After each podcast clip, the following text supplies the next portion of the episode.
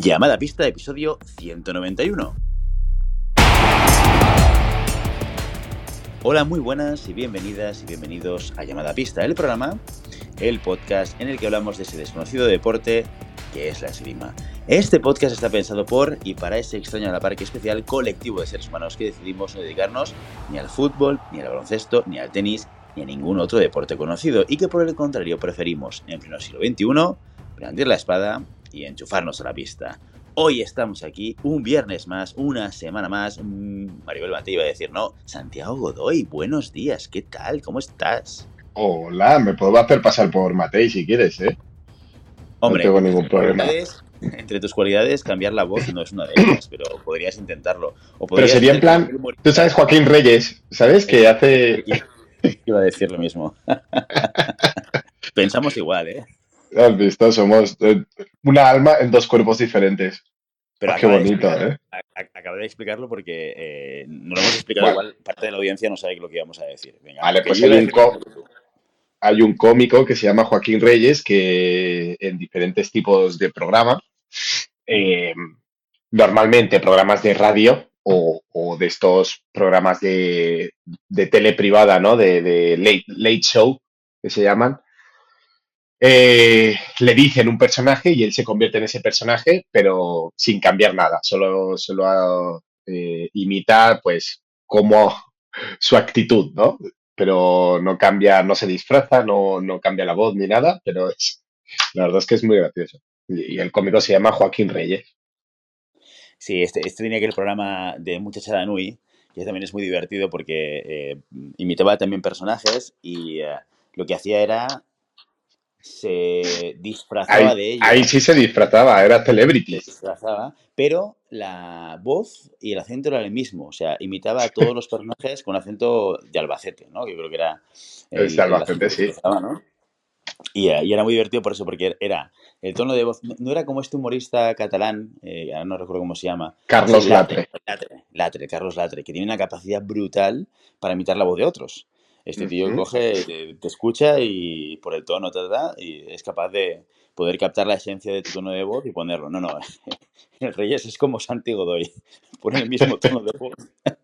Ojalá, ojalá, ojalá. Y dice, hombre, hombre, quejarte estás tú para quejar también, ¿eh? Por favor. No, pero este, este tío es un crack, o sea, es un, es, un profesional como la copa de un pino. Yo lo sigo desde, desde que era la hora chanante.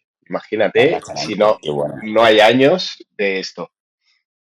Sí, me, ha gustado mucho este, este, Santiago Godoy humilde que ha salido de repente. No, ojalá fuese como él, yo que soy un humano normal y corriente. Y solamente tampoco ha dicho eso. en grandes estrellas. Claro, no he dicho eso. He dicho que me gustaría tener la capacidad de hacer humor que tiene él. Bueno, pues primero tendrías que haber nacido en Albacete, eh, cosa que, que, no ha sucedido. Pero bueno. que solo unos pocos, unos pocos elegidos pueden, pueden decirlo. Exacto. Bueno, está claro que no eres Maribel Matei, que no, no, lo vas a poder imitar ni, ni, ni, queriendo, pero de todas formas nos conformamos con, con, tu presencia, Santiago Godoy. ¿Qué tal la semana? ¿Cómo ha ido todo desde la última vez que hablamos? Pues muy bien, poco a poco, haciendo un poquito de investigaciones y un poquito de, de desarrollos de que precisamente de eso vamos a hablar hoy y de abrir un melón un poco, un poco complicadete. Pero bueno, ya lo, lo dejaremos en, para, para, cuando empecemos a abrir este melón y a sacar toda su pulpa, todo su conocimiento, todo su dulzor, para que nuestros oyentes puedan deleitarse de estas dádivas y estos manjares celestiales.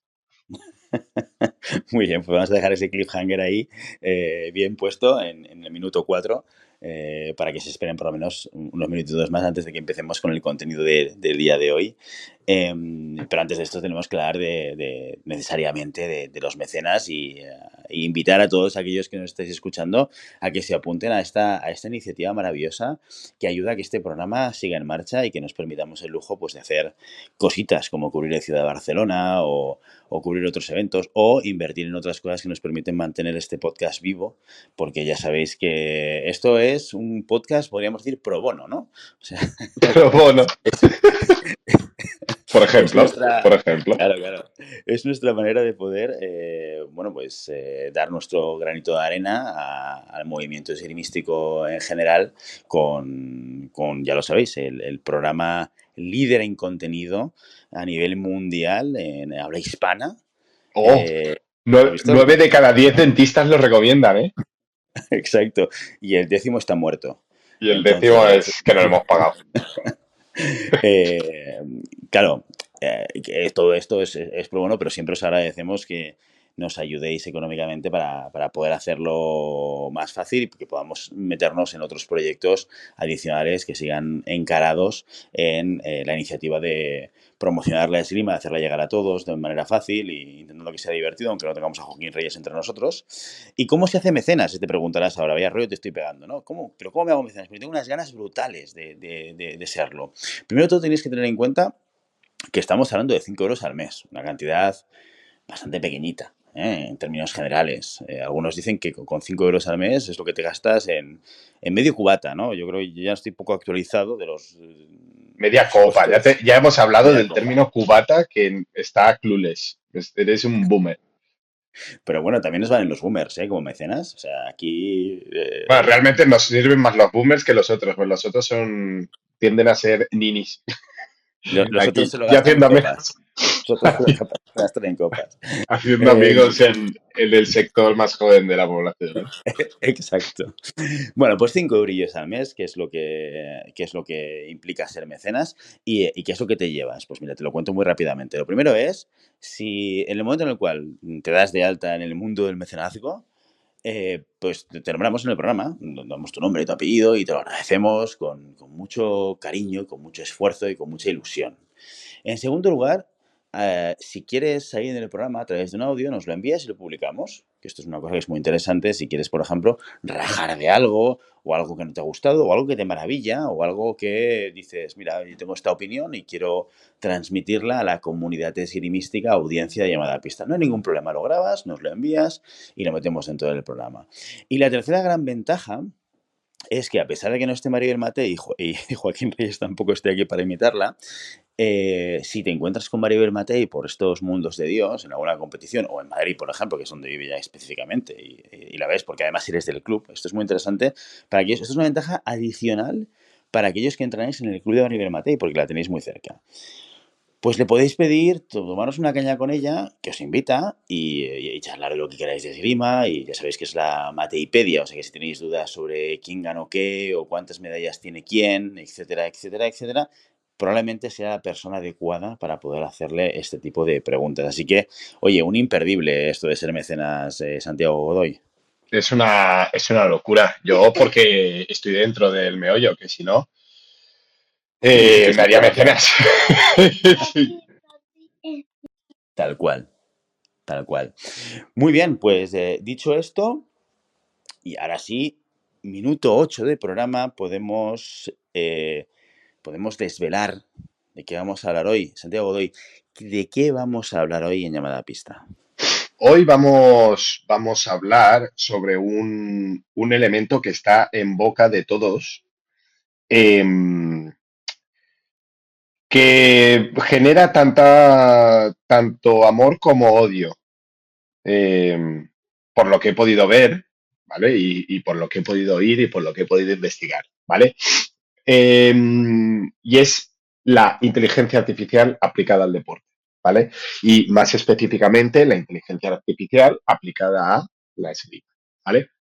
Entonces, hay que decir, eh, primero de todo, que ahora hay miles de millones de inteligencias artificiales que podemos utilizar nosotros. De hecho, yo uso eh, algunas, em, tanto a nivel de promoción tanto a nivel de, puntos eh, a seguir en una, en una estrategia de marketing, a nivel de, bueno, es una fuente de conocimientos eh, en la cual yo creo que hay claroscuros, ¿no? Es decir, eh, la gente decía, he visto vídeos de entrenadores, he visto vídeos de, de gente de gimnasio, he visto vídeos de deportistas que decían, los entrenadores han muerto, ¿no? O, los entrenadores, los entrenadores nutricionistas, toda aquella persona que hace un compendio de información sobre ti y te da unas pautas, ah, va a desaparecer. ¿Por qué? Porque ahora le puedes preguntar a una inteligencia artificial, eh, oye, mm, ¿cuánto, hazme una, una rutina de entrenamiento para ganar masa muscular o para ganar velocidad o para mantenerme o para recuperar de tal lesión? Hazme una dieta eh, soy una persona de 86 kilos, con un metro 80 y, tal, y la inteligencia artificial te da todas las pautas eh, bastante bien marcadas y bastante claras para que tú lo puedas hacer. Entonces, eh, hay que recordar que es una fuente de información, pero que lo más importante no es la información, es la interpretación de esta información. ¿Vale? Entonces, yo creo que es una herramienta que para los entrenadores eh, nos puede facilitar mucho las cosas, eh, pero que puede ser peligrosa a la hora de eh, interpretar esa información o no saber bien cómo gestionar esa información. Yo te voy a poner mi ejemplo, ¿vale? yo mm, utilizo la inteligencia artificial la utilizo tanto para temas de redes sociales como para eh, tema de entrenos, ¿vale? Pero sí que es verdad que me he dado cuenta que la inteligencia, este tipo de, información, tienes que cogerla con, pinzas. Ejemplo, uno de los eh, principales problemas que yo tenía personal como entrenador era la variabilidad de los ejercicios. ¿Qué quiere decir? Tengo eh, que planificar, yo como ya sabéis, planifico a principio de temporada y me gusta planificar eh, las 52 semanas del año, ¿no? Entonces, en septiembre, la, finales de agosto, principios de septiembre, lo que hago es planificar 52 semanas eh, a dos entrenos por semana o a veces tres entrenos por semana. Eso te hace un total de entre 100, 150 sesiones de entreno que tienes que tener cerradas eh, a principio de temporada, ¿no? ¿Qué pasaba? Que, bueno, las primeras sí que estás más fresco, pero cuando vas avanzando, a medida que va avanzando la, temporada, ¿no? Y vas avanzando las sesiones, hay un momento en que la cabeza está licuada. Entonces, este ejercicio lo he repetido, este ejercicio no lo he repetido, ¿cómo consigo hacer este, este trabajo variando para que no parezca igual? Eh, ¿Cómo puedo modificar este ejercicio para que en vez de trabajar fuerza, trabaje explosividad, cómo puedo trabajar los desplazamientos con niños em, y a la vez la coordinación, cómo puedo... Entonces, todas estas mm, eh, mini libros de petete que teníamos todos los entrenadores, ¿no? De sesiones hechas y que ibas reciclando por partes, ibas reciclando ejercicios, ibas reciclando, lo tenías todo en un cuadernito, pues ahora toda esta información la puedes volcar en un chat y el chat automáticamente te puede dar 50, 100, 150, 200 sesiones eh, en un momento de las cuales eh, hay una variabilidad eh, increíble. Entonces es una facilidad a la hora de planificar que sí que es verdad que tienes que revisarla porque hay cosas que, por ejemplo, si estamos hablando de esgrima, no nos, no nos funcionan, ¿no? Ejemplo, un trabajo de niños que le metan mucha fuerza o que le metas más importancia al tren superior que al tren inferior, cuando en realidad las piernas es el trabajo principal, o el trabajo de desplazamientos es el trabajo principal, sobre todo en formación. Entonces, para mí ha sido como una revelación, ¿no? Es, ese trabajo que antes costaba una semana, dos semanas de ir picando en el ordenador, tal, tal, tal, se ha convertido en trabajo de, no te voy a decir de horas, pero sino de un par de días. Ah, y cada vez, como esta inteligencia artificial va, mejorando, tú le puedes hablar conforme de, oye, pues estos ejercicios ahora cámbiamelos para explosividad. Eh, oye, pues eh, cámbiamelos para niños, un grupo de niños de 6 años de esgrima. Y pum, te hace trabajos de esgrima muy, muy, muy generales ¿sí?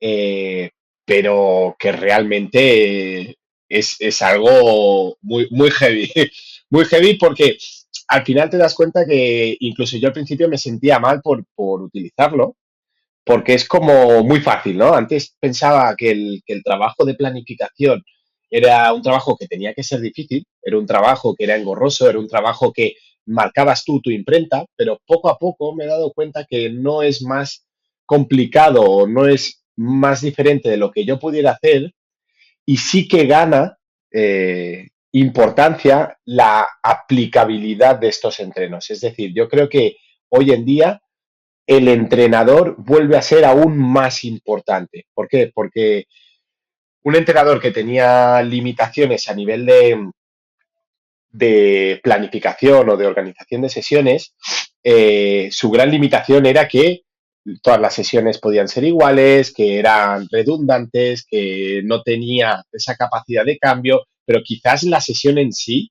podía ser muy buena. Es decir, la dinámica del grupo, la comunicación, ¿no? la energía que transmite. Pues ahora te estás, estás ayudando a todos esos entrenadores que normalmente pueden ser monitores, normalmente pueden ser entrenadores eh, muy jóvenes o que están iniciándose en el mundo del entrenamiento, tienen la capacidad y la herramienta de poder desarrollarse mucho más rápido, eh, siempre bajo la supervisión de una persona, obviamente, que diga esta sesión sí, esta sesión no, eh, y que ellos mismos puedan desarrollar una idea incluso sin saber cómo, cómo aplicarla, ¿no? Desde yo explico mi idea a la, a la inteligencia artificial y de ahí puedo desarrollar una sesión, eh, de ahí puedo desarrollar una sesión, eh, espera, cariño, un segundo. De ahí puedo desarrollar una sesión con cara y ojos y que me permita poder después ir complicando o, o hablando eh, más, más eh, en detalle con esta, con esta inteligencia artificial y poder ir evolucionando mis propias sesiones a nivel prácticamente inmediato. Vale, porque aquí estamos hablando de inteligencia artificial en términos generales, eh, por concretizar, porque la IA eh, como concepto eh, ahora está muy de moda y llevamos, yo creo, como pr- prácticamente un año muchos de nosotros y de nosotras, pues locos y locas por, por, el, por el tema de la IA, la realidad es que la importancia de lo que estamos hablando es que es una IA generativa, que es una evolución de la inteligencia artificial. La inteligencia artificial, podríamos de- decir que la inteligencia artificial es el propio algoritmo que utiliza Netflix para proponernos cosas a la hora de, bueno, cuando entramos ¿no? en la aplicación, ¿no? Esa, ese sistema que tiene Netflix para poder eh, entender que en función de lo que yo más veo y la tipología de cosas que yo veo, me va a interesar más una cosa u otra y por lo tanto ese primer muro que vemos en cada casa va a ser diferente, es inteligencia artificial. La gran diferencia es que de la que estamos hablando hoy es la generativa, la que tiene la capacidad de generar cosas entre comillas, no es cierto, pero prácticamente desde cero. No es cierto, no lo hace desde cero, lo hace desde una base de información enorme, que no queda claro un poco de dónde sale, eh, pero, pero que es la que genera la base que permite a esa eh, máquina, a esa inteligencia, poder identificar y poder transformar esa información en una respuesta o, o en una eh, o, o en una propuesta eh, en cuando tú hablas. Porque además, en concreto, vamos a aterrizarlo porque, claro, insisto, ¿eh? IAs generativas hay muchísimas. Si vais a Google y, lo preguntáis, aunque la, la, que ha destapado este melón eh, tan claramente solamente es una muy concreta, ¿no, Santi? O sea, de la que estamos hablando es el chat GPT. Godoy. Eh, bueno, eh, sí, es un. Yo, yo utilizo. Se pueden decir aquí, no nos pagan ni nada, ¿no? Yo puedo hacer promoción de lo que sea. Bueno, pues no, llames promoción. Bueno, pero eh, hablar. Yo, yo utilizo una página que es eh, que integra muchas eh, inteligencias artificiales, que se llama poe.com, ¿vale? Y de allí puedo saltar a de tiene su propia inteligencia, ¿no? Personal. Después puedes saltar a ChatGPT, tiene, puedes saltar a ChatGPT 4, eh, tiene el, ¿cómo es? El DaVinci este también, DaVinci IA, pues hay muchas, ¿no? Hay muchas porque esa está bien porque es como un Google de las, de las, de las inteligencias artificiales. Eh, ¿Por qué? Por, porque está todo en el mismo sitio, básicamente. No, no hay, no hay diferenciación por lo que he podido eh, por lo que he podido investigar y por lo que he podido usar, no hay mucha diferenciación para el nivel que yo estoy diciendo. Es decir, eh, sí que es verdad que hay una que es de pago que posiblemente sea bastante más acertada, pero para elementos básicos de entrenamiento o para que te explique, oye, cuál es el proceso del entrenamiento y sobre todo puedes segmentarlo muy bien por edades, ¿no? Mm, oye, ¿cuál es? Yo tengo tres grupos, por ejemplo. Eh, y yo ya le puedo poner cara y ojos a ese grupo eh, enfrente de la, de la, inteligencia artificial. Y yo puedo decir, mira, tengo un grupo de escuela de esgrima de 6 a 9 años. ¿Cuál es el proceso de aprendizaje que tienen que seguir para a, tener unos desplazamientos de esgrima eh, coordinados? y ella me hace un esbozo general de, oye, pues mira, el primer, el primer trabajo que tiene que hacer durante este periodo es el trabajo coordinativo, por es el desarrollo de los niños, etc, etc. Entonces, a nivel de conocimiento, te va dando una estructura que sí, quizás eh, es muy general, quizás es muy general, pero, pero sí que te va a ayudar a entender muchas veces que cuando nosotros salimos del, del curso de entrenadores o nosotros, en este caso, el día a día no permite que sigamos nuestra formación, ¿vale? Hay, muchos, hay muchas lagunas. ¿Cómo funciona el cuerpo? ¿Cuáles son las, los mecanismos de, energéticos del cuerpo? Eh, ¿Por qué el descanso es tan importante? ¿Por qué? Todas estas cosas que eh, quizás es muy difícil de encontrar a nivel preciso en Internet. ¿Por qué? Porque son publicaciones, porque son eh, eh, libros de entreno, porque son cosas muy farragosas eh, de las cuales tú quieres encontrar ¿no?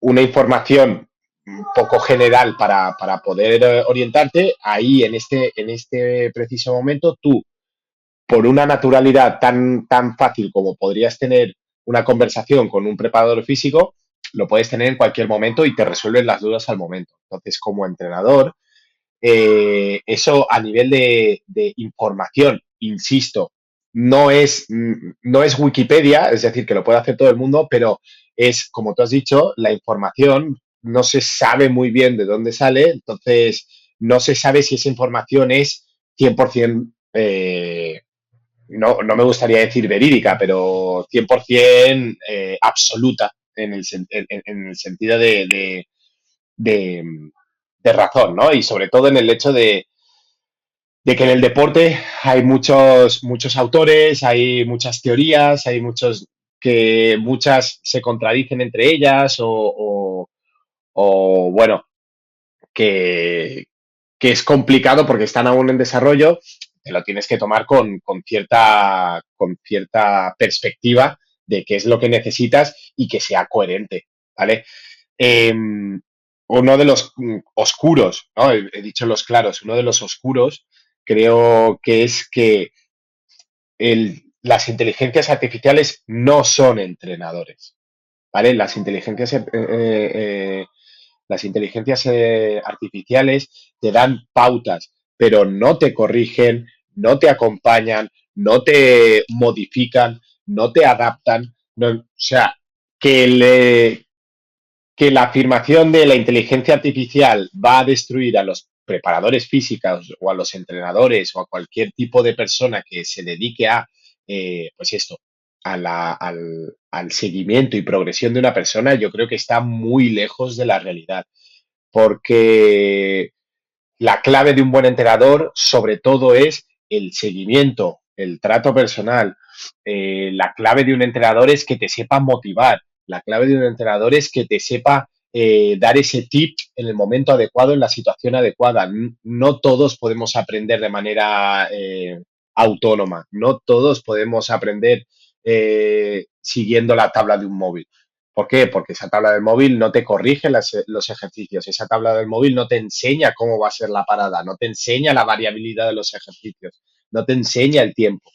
Entonces, es una herramienta que para los entrenadores es muy potente, es muy potente, pero que si no sabes gestionar esa información, como creo que puede pasar en cualquier, en cualquier ámbito, si no sé gestionar esa información, es, es nada, es vacío porque realmente no, no sabré cómo interpretarla y cómo ponerla, cómo ponerla en práctica de manera correcta. Tener información no significa poder trabajar bien. Muy bien, o tienes una visión optimista de la, de la inteligencia artificial. Eh, sobre esto, pues hay mucha gente que tiene muchos miedos en, en, relación a lo que dices, ¿no? Esto puede acabar con algunas profesiones. Dentro, yo siempre he pensado que dentro del ámbito deportivo, eh, dándole vueltas ¿eh? y haciendo, bueno, eh, un poco opinática personal, ¿eh? si quieres, siempre he pensado, hombre, yo sí que creo que la IA va a modificar la manera de hacer las cosas y eso necesariamente va a cambiar tareas y actividades de personas. Tú antes decías una cosa y es la, la planificación de ejercicios, ¿no? La planificación de sesiones tenía que ser una tarea difícil, ¿no? La percepción, y, es muy interesante lo que, lo que dices como sensaciones cuando se vuelve fácil. Es como, uff, me siento culpable. Debo sentir el peso de la tarea porque siempre ha sido así, ¿no? O sea, es una tarea ardua y difícil y por lo tanto probablemente bien valorada, ¿no? El que hace el esfuerzo de hacer una buena planificación. Primero, se habla de esfuerzo porque requiere tiempo y requiere eh, centrarse y, requiere esforzarse para conseguir un buen resultado. Y ahora de repente eso ha bajado. Y dices, ostras, espérate, porque ¿dónde está mi valor añadido? Si no está en ese elemento del esfuerzo, ¿no? Eh, pero es evidente que alguien tenía que hacerlo. Esto probablemente cambiará dos cosas, que eh, muchas planificaciones mejorarán en calidad en la medida en la cual incorporamos la inteligencia artificial para darnos una base, ¿vale? Y por lo tanto, ese tiempo que dedicábamos a buscar los ejercicios o a poner los ejercicios planificados o calendarizados pensando en el grupo, eh, lo voy a poder dedicar a otras cosas, como por ejemplo a adaptar las sesiones, adaptar los ejercicios, pensar en las personas. O sea, el tiempo que no voy a dedicar en, términos de esfuerzo a esa actividad, pues probablemente la, dedicaré a otra cosa, ¿no? Eh, pero esto pues, probablemente pues eh, hará que se transforme en tareas y actividades o a qué dedicamos nuestro tiempo y que también probablemente pues hayan posiciones en, en estructuras grandes que es dedicadas a esto que pues ya no tendrán mucho sentido, ¿no?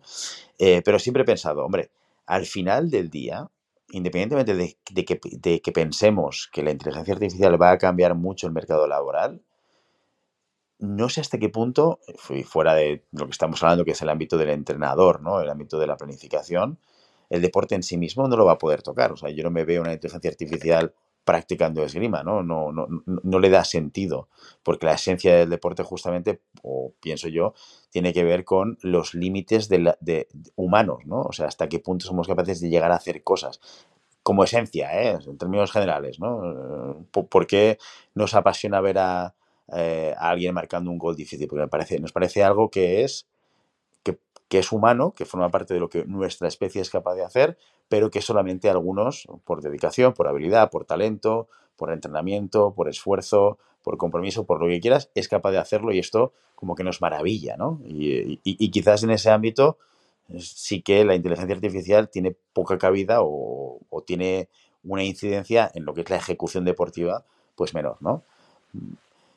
Yo, Dicho, yo creo... Ay, perdona, Willy. No, eh, tú lo, lo, lo, acabas, has hecho una aportación muy, muy interesante, que es lo acabas de ver desde el punto de vista del, del, deportista, ¿no?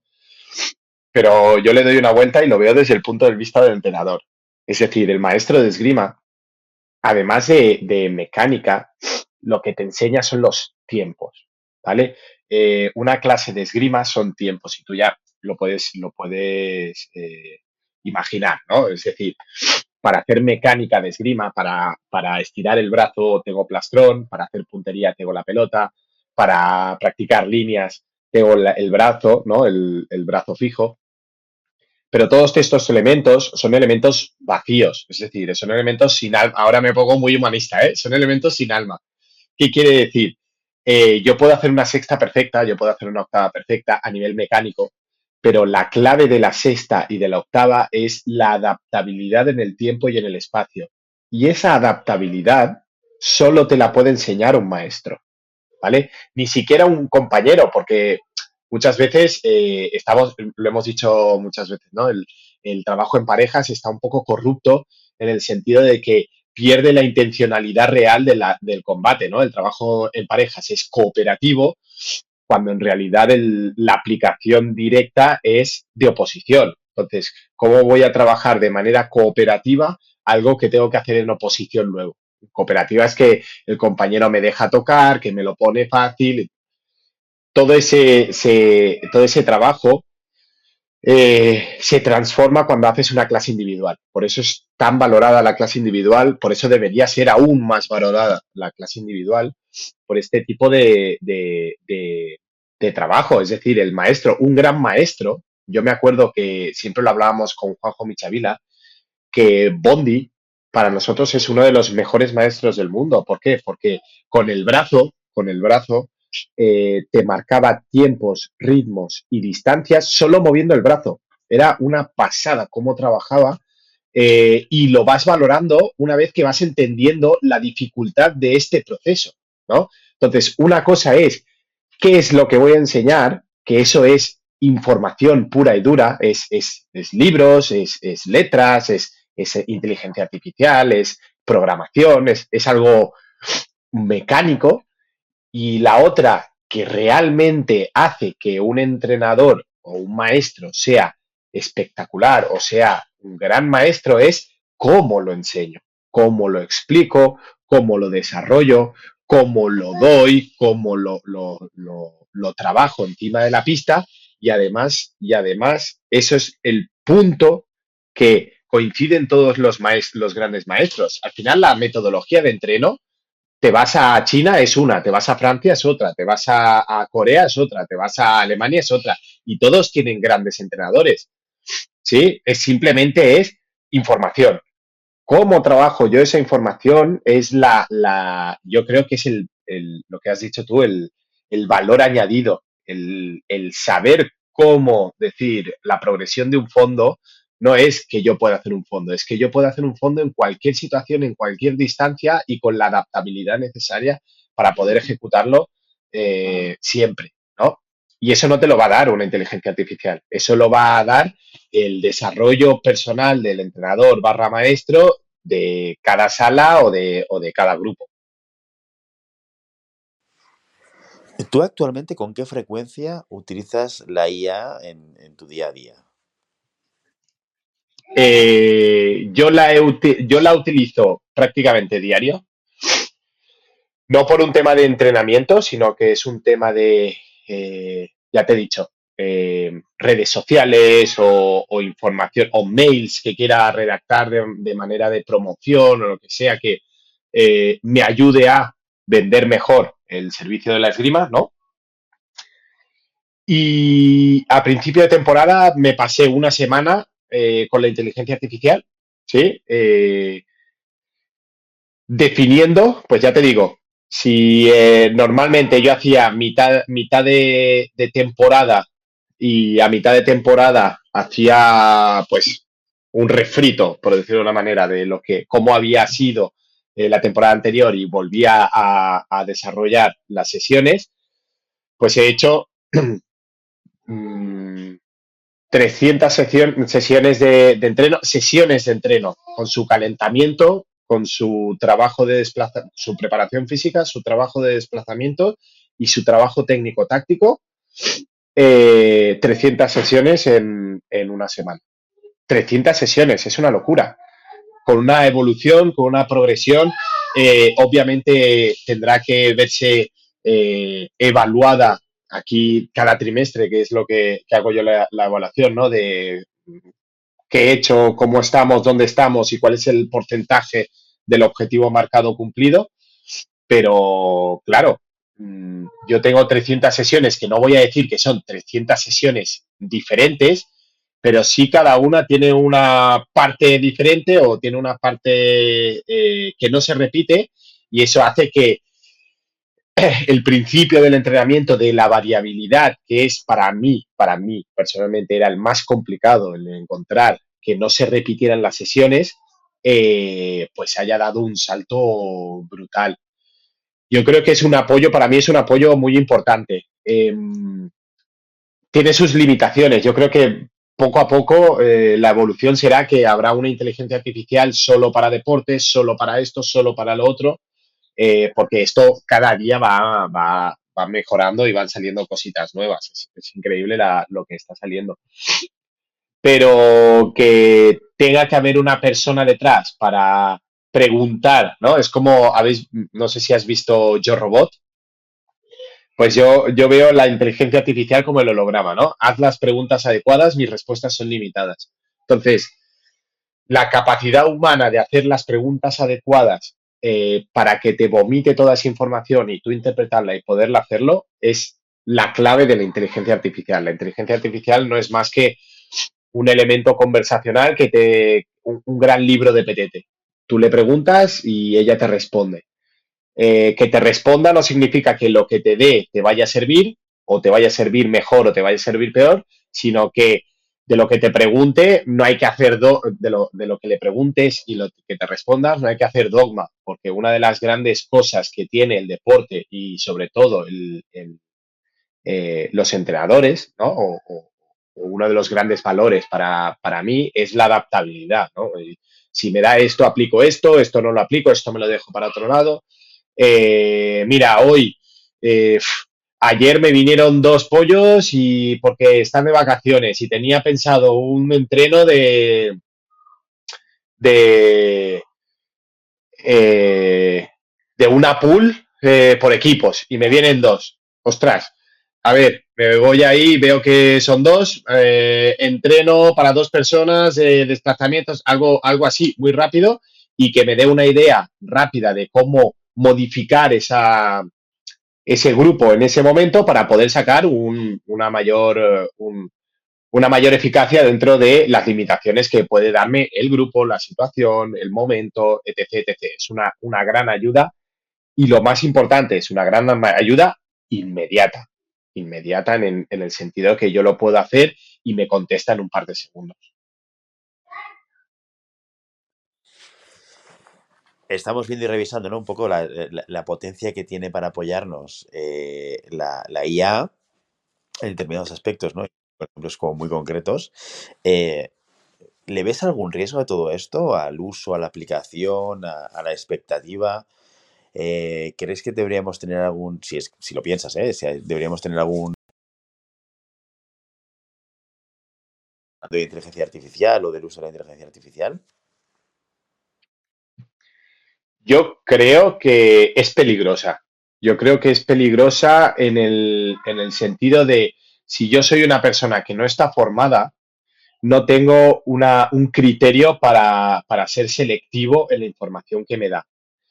Ejemplo, todos estos simtetes, ¿no? Esto, estas personas que van al gimnasio y, van con su rutina de Instagram o, su nutrición de la inteligencia artificial o eh,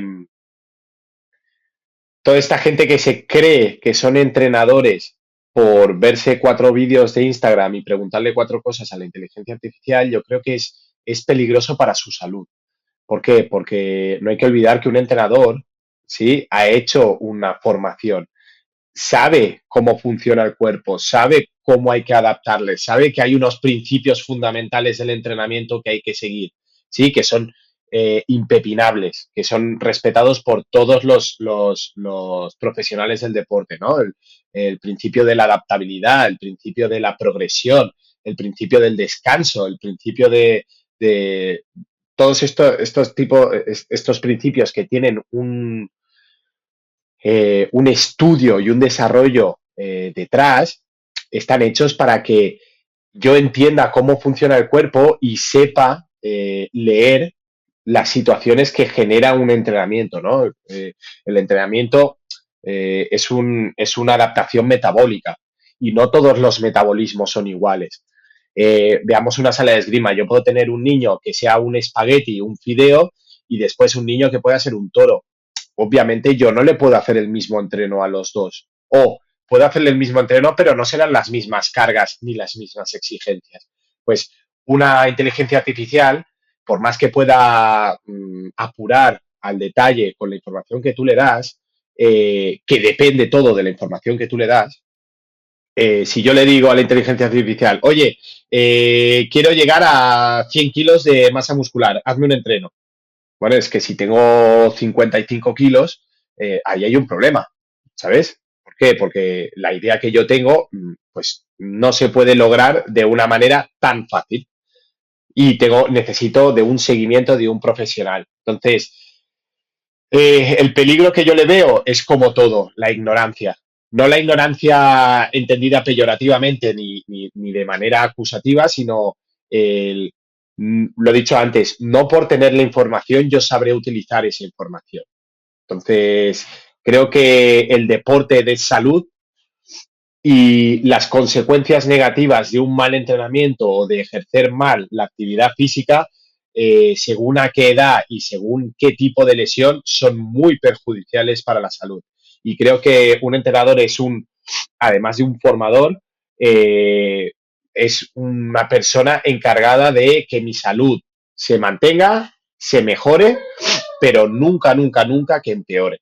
Entonces, en ese, en ese punto yo creo que es peligroso eh, tomarnos un poco la, la, licencia de convertirnos a todos en entrenadores y intentar creer que el único trabajo del entrenador era saber hacer bien las sesiones. O sea, saber planificar y saber eh, establecer una sesión eh, de inicio a fin. Establecer una sesión de inicio a fin no es más que coger un libro y, investigar un poco. No, no tiene esa profundidad del entrenador. La profundidad del entrenador es la comunicación, la motivación, eh, la enseñanza, el conocimiento adaptado a cada persona.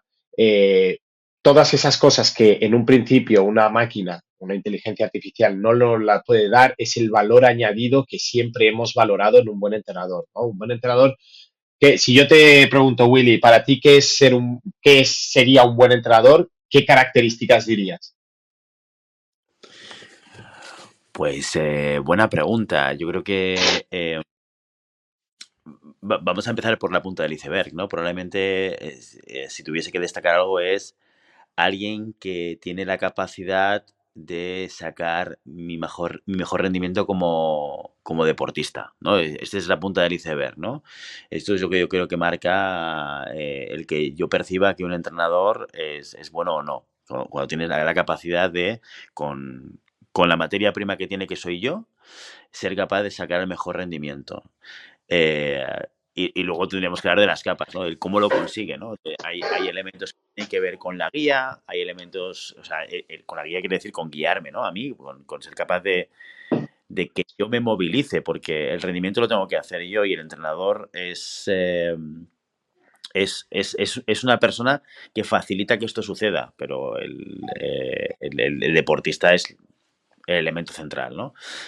Por tanto, alguien que, tenga la capacidad de poder guiarme, de poder enseñarme cuál es el camino, teniendo en cuenta que cada persona, aunque el camino pueda ser similar, el cómo yo le guío en el camino puede que tenga que ser diferente, porque podemos entender las cosas de manera diferente, que sea una persona que me motive, que sea una persona em, que, que me ayude a salir de momentos de bloqueo, que sea una persona que em, identifique qué es lo que yo no estoy haciendo bien para corregirme.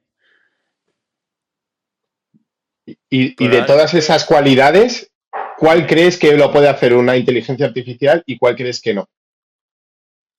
Claro, yo creo que en estos momentos, yo creo que en estos momentos, el, em, y, digo muy con, con, mucho sentido lo de en estos momentos, porque yo creo que no somos capaces todavía de ver o de visualizar hasta dónde podemos llegar, porque estamos en un momento muy loco, ¿eh? O sea, esto de la IA, de lo que estamos hablando ahora, que casi es una conversación normalizada, Santi, es muy curioso porque si nos planteamos tener esta conversación hace 18 meses, hubiésemos pensado, esto es imposible. No, no, sí, es una locura. Por lo tanto, yo, no soy capaz de visualizar hasta dónde podemos llegar, eh, pero lo que tengo claro es que a día de hoy todo lo que tiene que ver con, eh, con la implementación, con el acompañamiento en la implementación, eh, es algo que una IA a día de hoy no puede hacer. Lo tiene que hacer necesariamente un entrenador. Y yo creo que además tú, tú, apuntabas hacia una cosa y yo creo que eh, para mí también hay un riesgo importante en todo esto que es perder un poco el foco, porque no es lo mismo alguien como tú, ¿no? O como entrenadores y entrenadoras que nos están escuchando, que llevan muchísimos años, que han pasado muchísimas horas haciendo planificación, que de alguna manera lo tienen muy superado, que pasan a, ver, ostras, es que la planificación ya no me requiere ese esfuerzo, eh, ese tiempo lo voy a dedicar a dar una calidad, ¿no? O, a, a, dar una adaptación o a, o a dar un acompañamiento a, los, a los deportistas. Y otra cosa es la gente que tiene poca experiencia o que está empezando y que de repente dice, ah, fantástico, pues yo ya con esto, yo ya puedo tirar millas y no tengo que poner un ingrediente adicional. ¿no? Yo creo que ahí vamos a tener que trabajar mucho con los entrenadores toda esta parte de aquí. ¿no? Eh, pero respondiendo a tu pregunta, yo creo que a día de hoy el cómo acompañamos, el, el, el cómo conseguimos que la herramienta que las, o las herramientas en términos de actividades que nos puede proponer una inteligencia artificial, las convertimos en realidad esa es la, la parte que un entrenador eh, tiene que hacer necesariamente, ¿no? Yo me doy, cuenta un poco que la evolución que va a tener el mundo en estos próximos años, ya los, los que van a vivir mis hijos, eh, eh, es difícil, es difícil saber hasta dónde se pondrá el límite, ¿no? Porque eh, yo veo, veo a un paso los robots humanoides que puedas mantener información. O sea, también es verdad que se creía que en el 2000 los coches iban a volar, ¿eh? O sea, que está este tipo de, anticipación a, a, la tecnología eh, influye en muchas cosas, en los lobbies, que, que, lo van sacando a cuenta gotas, ¿no? Hay como, yo soy, yo soy 100% conspiranoico en este sentido de que la evolución tecnológica responde a unos intereses de eh, personas, o sobre todo económicos, ¿no? De, de, de, con los coches eléctricos, coches, coches híbridos, coches de hidrógeno, o, o todo esto del desarrollo, ¿no? Eh, hubo mucha gente que se alzó diciendo que estaban en contra. Es más, hubo muy sonado cuando hubo lo del chat GPT, que hubo una como un concilio de las grandes tecnológicas para hacer un, eh, como una especie de tratado que iba en contra de las, de las inteligencias artificiales, porque decían que no estábamos preparados para gestionar este tipo de información, ¿no? Y yo creo que la gente tampoco es tonta, la gente sí que es verdad que se puede utilizar mal la tecnología como podemos utilizar mal cualquier cosa, eh, y que la clave es la, la educación. La, la, clave es el no dejar de lado o no, no prohibir o no eh, bloquear eh, este proceso, sino integrarlo dentro de el, del día a día, ¿no? Entonces yo creo que eh, cursos de entrenadores o cursos de, de cualquier tipo de, de, preparadores físicos o lo que sea, yo creo que se debería comentar, no, no creo que se debería estudiar cómo hacer una planificación por, por, inteligencia artificial, pero sí que se debería estudiar el hecho de, oye, hay estas herramientas. ¿Por qué es natu eh, naturalizable el ir a la biblioteca a buscar información y ahora no lo podemos hacer eh, con una inteligencia artificial que es lo mismo, pero más, más dinámico? Entonces, yo creo que hay que adaptarse a, las, a los cambios. Los cambios están quieras o no, eh, nos gusten o no, están y están para quedarse. Entonces, a partir de ahí, ¿cómo puedo involucrarme y cómo puedo sacar yo el mayor rendimiento y cómo puedo minimizar los elementos negativos? Eh, tiene que ser parte de la, de la educación de cualquiera y de la reeducación y de la, y de la readaptación, porque, claro, eh, coge ahora un Bondi que debe tener ochenta y pico años y háblale del chat GPT y que le, que le diga cómo tiene que hacer las clases de la evolución, ¿no? Es, también hay, hay un tiempo para y una edad para. Entonces, estos grandes maestros que ya lo tienen todo tan interiorizado no necesitan, o un, un maestro que lleve eh, 30 años haciendo clases de esgrima, y diga, yo es que las clases de esgrima mmm, no las planifico porque tengo 30 años de información en mi cabeza y te puedo sacar de esta manera una, una sesión de esgrima o 50 sesiones de esgrima diferentes, pues claro, cada uno lo utilizará para lo que lo utilice, si es que lo utiliza, si es que lo necesita utilizar. ¿Vale? Yo sé que una de mis de, mis mm, puntos flacos era la, eh, la, em, la planificación respecto a eh, eh, hacer diferentes las sesiones, ¿no? La, variabilidad de las sesiones. Ese era para mí mi, punto más flaco y el que a mí más pereza me, generaba. Pero una vez solucionado esto, yo creo que como entrenador a mí me ha ayudado a mejorar, me ha facilitado y lo que tú has dicho, me ha permitido poder decir, ostras, ya es que no voy a hacer sesiones, es que voy a hacer sesiones con nombres y apellidos. Entonces, esa facilidad que a mí me genera poder hacer sesiones con nombre y apellido, por ende, mejoran mi sesión y mejoran mi aplicación y mejoran la evolución de mi grupo. Entonces, yo no le tengo que ver eh, ninguna pega, pero sí que es verdad que tengo el conocimiento y tengo la, pues, en la nube esa, ¿no? Lo tengo en la cabeza el hecho de decir, ostras, sí, muy bien, pero también puede ser peligroso en el sentido que yo coja y diga, venga, va, voy a hacer una sesión de desplazamientos y el chat GPT me diga, pues 45 minutos de desplazamientos para un grupo de niños de 10 años y yo me lo tome literal, porque me lo ha dicho la máquina, pues mal. ¿Por qué? Porque no está bien, porque no le he preguntado o no he acertado en los detalles para poder hacer eh, una sesión eh, lo más lo más acercada posible al grupo que tengo. Entonces, ese punto de criterio del entrenador no se puede perder por más que yo tenga eh, horas y horas de información. Pues nos quedamos con este mensaje, Godoy. Este punto de criterio no se puede perder. Eh, ya veis, hoy hemos traído un, tema que, bueno, pues está de moda.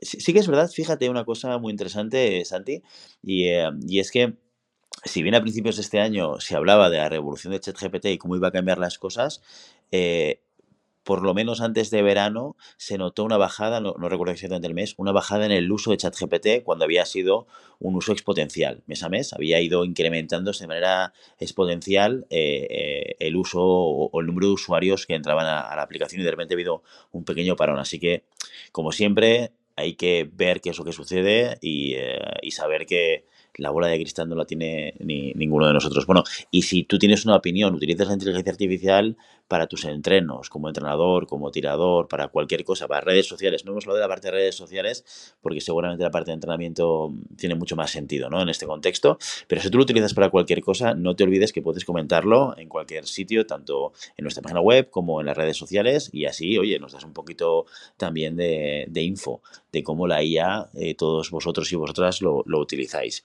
Y con esto nos despedimos hoy. Hasta aquí nuestro episodio de hoy. Como siempre, queremos invitaros a que os pongáis en contacto con nosotros, nos deis vuestra opinión y nos digáis si queréis que haremos algún tema concreto o si tenéis alguna pregunta. Lo podéis hacer a través de la página web en llamadavista.com barra contacto o a través de redes sociales. Estamos en Instagram, estamos en Facebook y estamos en Telegram también. Que si quieres entrar en Telegram nos tienes que enviar un mensaje. Estas últimas semanas he recibido varios mensajes de gente que quería entrar. No te olvides, te pones en contacto con nosotros a través de cualquiera de estos medios, web, redes sociales y yo te paso un enlace para que puedas entrar en el selecto grupo de audiencia de llamada pista en Telegram. Y sobre todo, si el contenido de este podcast te gusta, no te olvides suscribirte, compartir este episodio en cualquier red social, darnos 5 estrellas en iTunes y comentar lo que quieras tanto en iVoox como en Spotify. Muchas gracias por todo, por tu tiempo, por tu atención y por tu interés en este maravilloso deporte que es la cinema. Nos escuchamos la semana que viene. Hasta entonces. Adiós, adiós.